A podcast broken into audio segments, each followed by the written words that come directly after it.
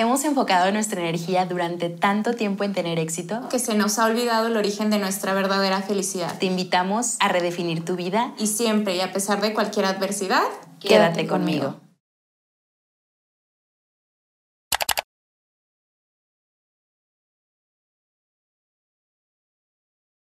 Hola, ¿cómo están? Feliz jueves.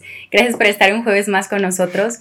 Y híjole, ¿qué les puedo decir? Un jueves en donde estamos pues absolutamente emocionadas. El día de hoy tenemos a alguien que nos inspira, que admiramos. Eh, ha sido literalmente nuestro maestro en la universidad también.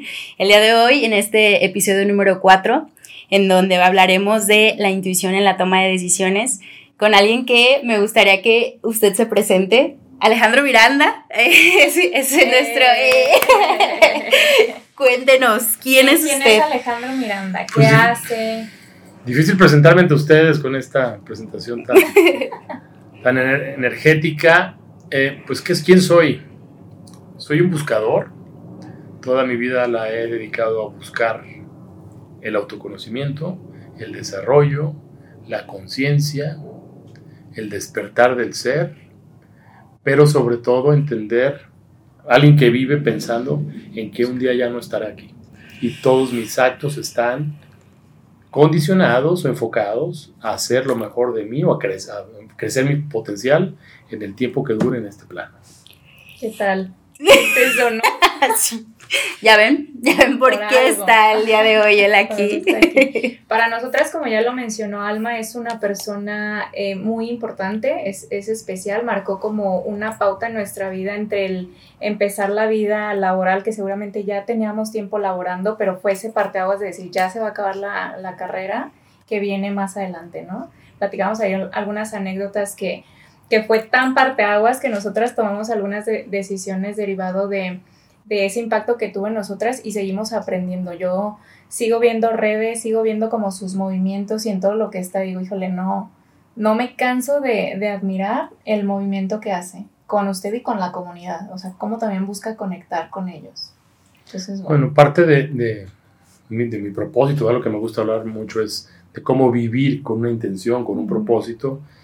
Mi propósito es eso, no nomás desarrollarme yo que además no termino nunca de desarrollarme porque es un proceso eterno, pero ayudar a otros en el proceso, enfocar, conectar con la gente para que esa gente, esas personas, o ustedes como mis queridas alumnas y muchos otros alumnos que he tenido en mi vida, despierten en esa necesidad de reconocerse, de autoconocerse y de despertar también a ese gran potencial que todos los seres humanos tenemos.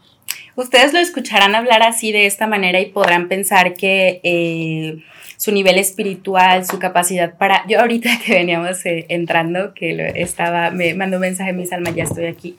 veo que se estaciona, veo su camioneta, voy. Y estaba absolutamente concentrado, se lo dije hace un momento. Yo quisiera llegar a ese nivel de concentración, de poder que mis pensamientos estén en paz. Yo creo que eso es como la clave. Pero ¿Por qué surge y por qué también? Porque les digo, fue nuestro maestro en la universidad. Me gustaría que platicara un poquito brevemente, eh, no brevemente, su historia. Él, eh, pues, es logístico, ex logístico, si le podríamos decir. Pues no, no, eso siempre se lleva, claro. Eh, él es uno de los maestros que yo puedo decir, yo estuve en CUSEA, negocios internacionales. Actualmente, como saben y como hemos platicado, pues yo actualmente me desenvuelvo en esa carrera en el medio, en la logística. Y pues lo escucharán y él también se desarrollaba en eso. Él tenía una empresa eh, muy grande, era socio de la empresa. Eh, a mí me gustaría mucho que nos platicara esta, esta experiencia cuando usted decide hacer este cambio de vida, esta ahorita estaba platicando que se fue a la India a, poder tomar la decisión de, cambiar su vida. El por qué ahora nosotros le comentaba hace un momentito, de repente sentimos que se nos va la vida en esto. O sea, porque sabemos, son 24/7 en donde el mundo se está moviendo todo el tiempo. Todo lo que tenemos aquí lo traemos de alguna manera, marítimo, aeroterrestre, nuestras cosas, los todo, absolutamente todo se mueve a través de algo. Y siempre, o sea, no descansa. Nunca descansa. Y, como contexto, para las personas que han estudiado negocios o comercio, el hecho de desenvolverse en una empresa, ya sea una agencia aduanal, un forwarder y demás, es como lo top a lo que todos aspiramos cuando estamos en la carrera, en la carrera obviamente. Entonces, para nosotros, su historia, que él ahorita la, la va a platicar, o sea, al enterarnos el cambio que hizo fue como de, ¡Ah! no, o sea, nos dolió el corazón porque decíamos, bueno, pero entonces un shock a lo mejor mental, ¿no? De decir, si yo estoy en la carrera y esto es como lo topa lo que puedo aspirar, y viene la persona que, que, me está enseñando a decirme, sí, pero hay más cosas, ¿qué, ¿qué pasa? O sea, ¿de dónde nace todo eso, no? Lo primero, decirles que las felicito por lo que están haciendo. Yo creo que me veo cuando yo tenía 22, 23, 23, 4 años que estaba en la universidad. Bueno, salí de 22 años. Pero yo estoy, estoy seguro, bueno, viví esto, que muchos estudiantes vi, vi, vivimos uh -huh. en esa interrogante de qué voy a hacer con mi vida estoy estudiando, pero ahora qué sigue. Y pero además tengo que ganar dinero porque tengo cierta presión y condicionamientos sociales para hacerlo. Uh -huh. Y muchas veces como estudiantes damos el paso profesional y terminamos trabajando en cosas que no nos gustan o con las que no conectamos realmente uh -huh. por dinero. Uh -huh. Y luego la misma inercia de la vida nos lleva por ahí porque ya nos casamos, tenemos hijos y no puedo dejar el trabajo porque si no, ¿cómo le hago? Etcétera, etcétera. Y es un, es un serpentín infinito de sucesos que nos llevan al final de la película a, a de retroceder y decir, yo no quería esto. Y yo no quise, ¿cómo llegué, ¿cómo llegué a esto? Entonces vivimos una inercia de vida porque no somos conscientes. Y además, cuando somos estudiantes, que tenemos pocas capacidades a lo mejor profesionales o estamos saliendo a la calle a medir nuestros conocimientos, no nos atrevemos a hacer muchas cosas. Uh -huh. Yo, mi primer trabajo fue yo fui, yo fui, tuve una formación aduanera porque la vida me llevó ahí, pero me gustó. Me co conecté con mi vida aduanera y creo que lo hice muy bien. Tuve una, una, una carrera ascendente en 10 años y llegué a, a, a puestos que todos mis cogeneracionales no, no, no, llegaron. Pero luego, aquí hay una interrogante. Sí tenía una vida, tenía un buen ingreso, me iba bien, pero ¿esto quiero para mi vida? Este, estoy dispuesto a pasar el resto de mis días haciendo esto y me di cuenta de algo. Vivía sin un propósito, veía que la vida se me estaba yendo entre las manos y me di cuenta que había muchas cosas más por hacer. Entonces, ahí hago una pausa y me fui a España a hacer dos maestrías o dos másters allá, uh -huh. y me llevó un proceso casi de tres años. Lo hice no para, primero, yo tenía la necesidad de crecer, de saber más. Entonces, la maestría era como que me diera perspectiva del mundo, eh, Europa, uh -huh. estaba muy, muy, muy ferviente todo el tema con China, entonces me dio perspectiva, me dio, me dio conocimiento, pero me dio eh, eh, posicionamiento, ¿no? Entonces, regreso a México y me eh, asocio con una empresa logística y de una agencia aduanal. Un día un aprendí de uno de mis grandes maestros, que es Napoleon Hill, en sus libros, él dice que hay dos decisiones muy importantes en nuestras vidas. Una es con quién te casas y otra es con quién te asocias. Yo no me he casado, sigo soltero, soy muy feliz así. Y me, y me asocié con personas que en ese momento consideré que era conveniente. Pero al final de veintitantos años no fue una buena decisión. Porque teníamos caminos diferentes, visión de, visión de, diferente manera de ver las cosas y sobre, y sobre todo valores. Uh -huh. Yo me interpuse legalmente a un procedimiento que no, que no, puedo comentar mucho, pero oponiéndome a prácticas que no, son, que no son correctas. Pero además no fue una decisión tomada desde la ira o desde el impulso, fue una decisión tomada desde la conciencia que en un parteaguas en mi vida decía por qué estoy aquí y qué quiero de mi vida. Entonces, todos los seres humanos en algún momento nos tenemos que enfrentar con esa situación en la vida de verte frente al espejo y decir, ¿qué estoy haciendo con mi vida? ¿Qué quiero con ella? ¿Y a dónde quiero o cómo quiero llegar al final de mis años? Y eso solamente lo logras a través de la introspección, de viajar hacia adentro y de entender, como lo decían ustedes ahorita, que de alguna manera social, académica, religiosa, como, eh, de muchas maneras, somos condicionados. A mí me gusta más decir domesticados. Suena más bonito. Para entrar en un aro social y embonar en lo que la sociedad y todo lo, lo, que nos rodea quiere que seamos nosotros. Pero hay que levantar la mano y decidir, a ver, yo no quiero eso. Yo quiero diseñar mi propia vida y establecer mis propias condiciones al precio que sea. La pregunta es, ¿estás dispuesto a pagar ese precio? Sí o no. Entonces, si la vida me llevó por temas logísticos, yo pienso que no dejamos de ser logísticos, Alma, porque con o sin lo- gracias a la logística somos lo que somos, vivimos. La, la humanidad esa- se desarrolla, Claro. subsiste gracias a la logística es. y finalmente la vida es logística. Ujú. Pero como profesión tienes razón, el estrés, eh, las gastritis, colitis y todo eso, El decidir insomnio. el No, insomnio, bueno. el estrés. Entonces, es una profesión muy bonita. Yo no digo que estemos en contra de ganar dinero, hay que ganar dinero, hay que buscarlo, hay que ganar mucho dinero, Amén. pero hay que hacerlo en equilibrio con nuestra salud, con nuestra paz interior, con nuestra paz mental, pero sobre todo, con cada día preguntarnos qué estoy haciendo en pro de mi mayor objetivo de vida.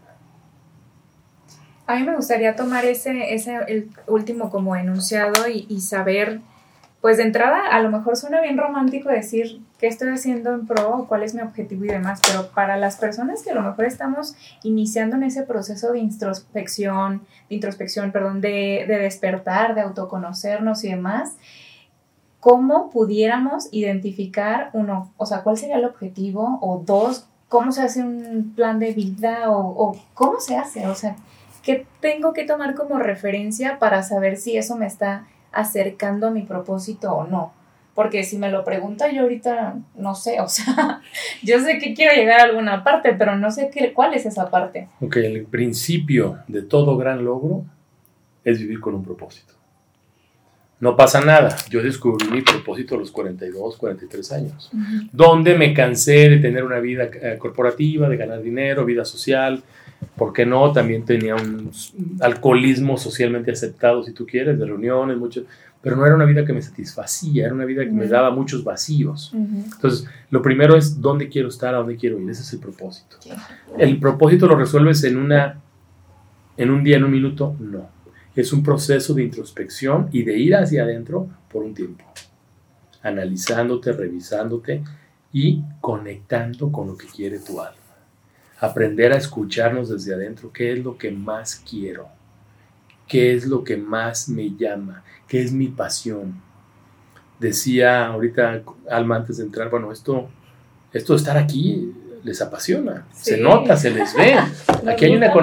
Aquí hay una conexión, Sí. aquí hay una pasión. De alguna manera nos han condicionado a pensar que la pasión no puede estar conectada con el dinero. ¿Por qué no? ¿Por qué no ganar dinero de aquello que te apasiona? ¿Y por qué no agregar valor a aquello eh, que haces también eh, ayudando a otras, a otras personas? Entonces, lo primero es vivir con un propósito. Y segundo, hay que trabajar en un plan. La, primer- la primera regla de un plan es que el plan nunca, nunca acontece como lo planeamos. Pero es mejor tener un plan. Claro. Los americanos, bueno, les aprendí de ellos que decían plan your work and work your plan. Aprende a trabajar la disciplina de un plan, aunque tu plan siempre va a tener variantes, vicisitudes Claro, y adecuaciones. y adecuaciones, proceso. claro. Lo que puedes cambiar es el plan, desde mi perspectiva, más no el propósito. Ok, El propósito tienes que seguirlo, tienes que aferrarte a tu sueño. ok.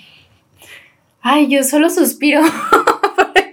Me llega, De- me me- llega. sí, es que todo lo que comenta es, bueno, para mí es increíble. Yo para las dos, toda la semana, bueno, desde que le comentamos, desde que hablamos con él, ha sido como una semana en donde Estamos hemos... ansiosos porque llegara el día de decir, no inventes, hoy es día de terapia. Exactamente, Hoy porque vamos a sanar. así lo vemos esto, es algo como terapia, sus clases para mí, para Lau eran como terapia, siempre ahorita les comentaba que nos pedía de repente llevar, yo eh, pues lo hemos platicado, hemos trabajado pues desde, Lau desde los 14, yo desde los 18, ambas en la logística de esa edad.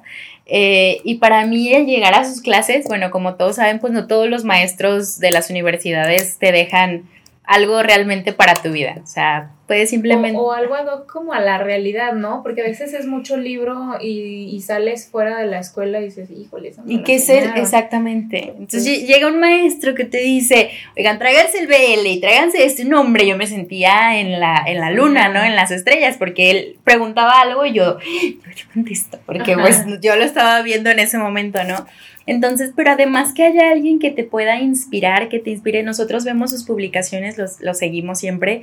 Actualmente, ahorita está, eh, hace poquito, ¿no? De un, bueno, vi su publicación en enero de un curso en dónde estás, para dónde vas, eh, qué es lo que te lleva a, a, tu vida, realmente estás parado donde debes estar. Y había descuento para estudiantes. Entonces, a mí se me hace algo increíble esto porque pues es alguien que conoce de, pues de los dolores que de repente tenemos porque digo, sé que de repente los enfadamos con esto, les hemos platicado que nos gustaría conocer sus historias, las cosas que en estos momentos les duelen, cómo podemos apoyarles, cómo podemos ser esa conexión para ustedes de, de, no solución quizás, pero de que sientan ese apoyo con, con nosotros, ¿no? Entonces, pues eh, siempre para nosotros es importante tener eh, estos maravillosos invitados en donde nos pueden dar pues este apapachito en el corazón en donde uno dice, ok, no estoy tan mal, voy bien y a lo mejor ahorita estoy en el piso derrotado así, chueco, pero me voy a levantar, me voy a levantar y lo voy a hacer bien porque siempre, yo creo que siempre lo podemos hacer. Claro. ¿De dónde, cuándo empezamos a tomar decisiones? ¿Cómo podemos decir? Porque a veces decimos, eh, nos aferramos tanto a algo, a, una, a algo que creemos que es correcto, que es lo ideal, y de repente no es y se nos quiere caer el mundo. O viceversa, tomemos una decisión que nos está costando un trabajo increíble todo lo que estamos haciendo, pero luego llegamos a esa paz. Yo creo que vivimos como sociedad con una gran losa, un gran peso, una gran responsabilidad de no equivocarnos. Ay, sí. Y está tan castigado el error, está tan penalizado desde niños, ¿saben cuántas veces escuchamos no? Ay, sí. Son miles de veces y son tres o cuatro o cinco, no sé la estadística, más veces las que decimos, escuchamos el sí. Entonces traemos una presión enorme no equivocarnos. En un examen, ¿qué? Tache, mal. No, ya. Y, y, lo peor es que a lo mejor los mismos padres era como de, ¿cómo te fue? ¿Cuál fue la calificación? ¿Todo bien? Te mereces algo. Por hacer todo siempre bien, bien etiquetado a como la sociedad lo define, pues entonces tienes Pero fíjense cómo desde chicos van diseñando nuestras vidas otros sin darnos oportunidad nosotros a, tener, a tomar una decisión. Entonces, primero hay que darnos cuenta de ese condicionamiento. Y segundo es, no tiene nada de malo. Yo, yo quebré empresas por millones de dólares. Tuve problemas financieros por llevar a la, a la, a la quiebra una empresa que traje hace 20 años a Guadalajara. Entonces, no lo digo con orgullo, claro, fue una, fue una pérdida tremenda, pero un día me senté en mis espacios de reflexión y en una hoja en blanco anoté todo lo que yo había aprendido de esa empresa y todo lo que me llevó a tenerla porque fueron 12 años. Y entendí que me había convertido en el empresario que soy ahora a partir de esos fracasos. Y luego leí un libro de uno de mis grandes maestros, que mis maestros son en libros y donde me he certificado. George Maxwell escribe un libro que se llama eh, A veces gano, otras veces aprendo. Entonces, me di cuenta que está muy, no tiene nada de, yo pienso que no cree, no crecemos si no cometemos errores. Claro, que no sean como el mío tan grande, ¿no? Pero hay que cometer errores. Pero hay otra cosa. Yo, yo veo socialmente mucha tensión y se nos ha olvidado disfrutar el proceso. Totalmente. Soltarnos, relajarnos. Relajarnos no significa soltar el asunto y, y tirarlo a flojera. Es estoy aprendiendo y voy a disfrutar el proceso. Vivimos con tensión, o sea, yo lo veo con mis alumnos que están presionados por el material 9.9, así no puedes vivir. Eh, hay que relajarse. Y a veces yo, nadie me cree que cuando yo digo, bueno, como estudiante no fui tan, tan relevante, ¿verdad? Este, el, ser un buen maestro, como me, me pueden considerar o no, no tiene una relación profesional como fui como estudiante. Por dos. sí, pues es que uno solo ponía atención en los maestros que de verdad uno sabía que sabían. Sí, una disculpa, gracias por eso. Entonces, hay que disfrutar, hay que relajarse, hay que, hay que entender que nos toca vivir un proceso. Y lo más importante, estén donde estén, el que nos esté viendo o esté donde esté, enfócate en lo que estás haciendo en este momento, porque luego tendemos a futurear o a estar pensando en el pasado. Y se nos olvida estar ahorita, en este momento tan maravilloso, porque estamos preocupados por lo que va a pasar, que a lo mejor ni va a suceder. O existen grandes posibilidades que no va a suceder. Y lo que pasó ya pasó, pero seguimos como mecánicamente dándole vueltas, queriendo mentalmente componer una parte del proceso y no lo terminamos de resolver. Entonces, hay que relajarnos y hay que soltar el proceso y entender que la vida es una aventura. Ahora, ¿cómo llegamos a esa relajación o, o, ese, o soltar? Yo sé que hay diferentes técnicas, terapias, que no es de la noche a la mañana, que evidentemente a unas personas nos va a costar más tiempo que otras. Otras a lo mejor son más aventadas y menos aprensivas y dicen, ya, hoy con un día aprendí la lección, hoy tomo la decisión y hoy hago un cambio. Y a lo mejor vemos otras personas que nos vamos con miedo y frenando de decir, oh, híjole, no, bueno, si la vida como que me dice que le cambie, pero me da miedo o la comodidad y demás. ¿Cómo, se, cómo, cómo lo podemos hacer? O sea, me refiero a eh, cómo podemos introspectar de esa manera o cuáles serían esas herramientas que nos ayuden a, a, a poderlo identificar, a estar presente. Primero, darte la oportunidad de que es importante ir hacia adentro, conocerte, okay. escucharte hay prácticas muy comunes, no, no, no, estamos hablando de estar como Buda abajo de un árbol sí. eh, con flor, en flor de loto. No, 15 minutos al día en silencio, sin ruido, sin distractores, teléfonos o internet. 15 minutos simplemente cierra tus ojos y reconócete, siéntete, que no te altere el ruido externo, al contrario, que el ruido externo sea para ti un moderador de tu bienestar. Okay. 15 minutos al día. Ah, tenías un maestro en la India que nos decía, hagan cuatro cosas al día y se van a quitar de problemas. Y todos ahí apuntando, ¿no? Entonces nos decía, 15 minutos de silencio. Eh, pasar tiempo en la naturaleza. Ir a un parque, no sé. Decía la otra, eh, alejarte de las noticias. Ay, sí. ¿verdad? Yo, sí, estoy, no, yo no lo comprendo. No Exacto. Y decía el cuarto, no juzgar pero nos dimos cuenta todos que la mayor, la más complicada era la cuarta. Sí, claro. sí, ya con decirlo pelamos a todos, ¿no? Pero si hablamos de temas más profundos, a mí lo que me ha sacado adelante, y lo uh, obvio, no lo digo como un experto porque no se trata de ser experto, es una práctica que hago todos los días y es hacer meditación. La meditación es una práctica personal íntima de autoconocimiento, de estar en silencio y de conectar contigo. Hay muchas técnicas, hay muchas vertientes, hay muchas disciplinas, pero de, básicamente puedes meditar andando en bicicleta, nadando, pero estar enfocado presente. en el presente. Claro. Sí. A todos mis alumnos siempre les recomiendo la película del Camino del Guerrero. No la he visto. Que es una película sí. fabulosa eh, con Nick Nolte, que es un gran actor. Y es la vida de un autor bestseller en Estados Unidos que se pide Millman. Y él habla de eso. Le dicen, le dice este chico al maestro, pero yo soy todo, voy a ganar, gané la, la, medalla de oro, soy atleta y no sé qué. Dice, pero tu mente no para. Dice, yo cuando como, como. Cuando me baño, me baño. Cuando escribo, no, escribo. Entonces, ese, ese estar presente obviamente no es tan sencillo, requiere práctica, pero yo les pregunto a ustedes, ¿Acaso no dormimos todos los días, no comemos todos los días, no nos duchamos todos los días, no vamos al baño todos los días?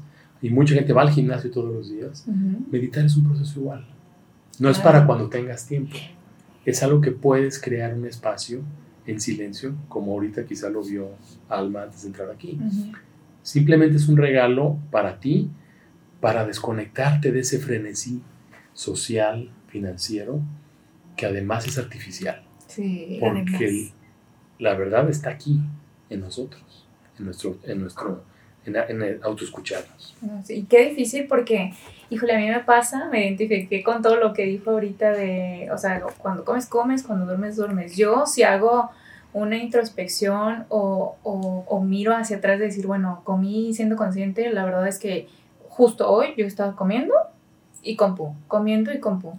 Yo a veces eh, cuando voy al baño es como mi momento en donde tengo tiempo de contestar todos los WhatsApp que me llegan al Exacto. teléfono del trabajo porque si no, llamadas, correos y demás, y es como de, y hasta mi mamá me echa carrilla, me dice, Lau, o sea, deja el teléfono, sí. no te vas a, no vas a resolver nada en cinco minutos que hagas del baño, o sea, suelta el teléfono, pero es muy difícil cuando tenemos esta condición tan marcada social de decir, tienes que hacer esto y esto y esto y esto para llegar a tal lado, y aparte como esa presión de decir, o esa zona de confort, o ese miedo de vernos vulnerables y decir, no, ya, o sea, esto no es, pero cuando empiece a ser mi pasión o mi propósito, de manera, o sea, por añadidura seguramente se va a dar todo lo demás.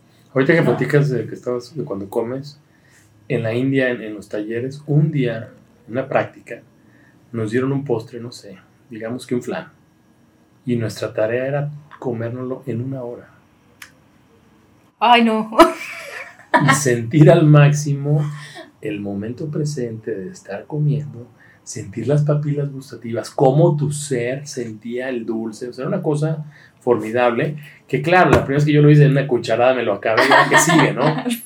Entonces, cuando me, di cuenta, cuando me di cuenta que teníamos que durar una hora, de hora, ¿qué hago, no?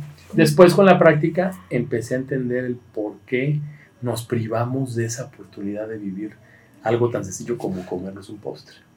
Porque la mente quiere estar activa, nos ordena que tenemos que estar y a ver qué estás haciendo, Flojo, ponte a trabajar. O sea, tengo una amiga semióloga que dice la loca de la casa. ¿Cómo controlo a la loca de la casa? Pues la loca de la casa tiene que estar pausada, tiene que tener más espacios en silencio, porque mediante esta prolongación de espacios en silencio es cuando estamos más absolutamente presentes. Sí, es cierto. Es que necesitamos esos es muy complicado. De, silencio. Yo esa loca, loca yo, sí, ¿eh? yo me la imagino como que me imagino un mundo acá en la cabeza como que anda para... Yo, por ejemplo... Oye, como de esas que van y te tocan en la puerta y dicen, no quiere que le lave la cochera. Eh, ¿Qué le ayudo? ¿Qué le ayudo? Que es así, así como locas estoy yo. Quiero, este, de repente voy en el carro manejando, no sé, algún tramo de 30 minutos y no sé, tengo que ver, pensar qué voy a hacer, si, hablarle a mi mamá, oye, mami, ¿qué opinas de esto? No sé qué. O sea, siento que y digo, no, tengo que pensar, no puedo estar en paz en mi mente. Mi mente dice, es que te va a hacer falta esto, pensar. ¿Cómo callar a la mente? ¿Cómo hacer que podamos tener realmente una introspección, una meditación que diga a uno, ahorita hay una aplicación, se llama Headspace. Eh, Said me la puso eh, el otro día y todos los días es de que meditar con Javi, Javi te amo.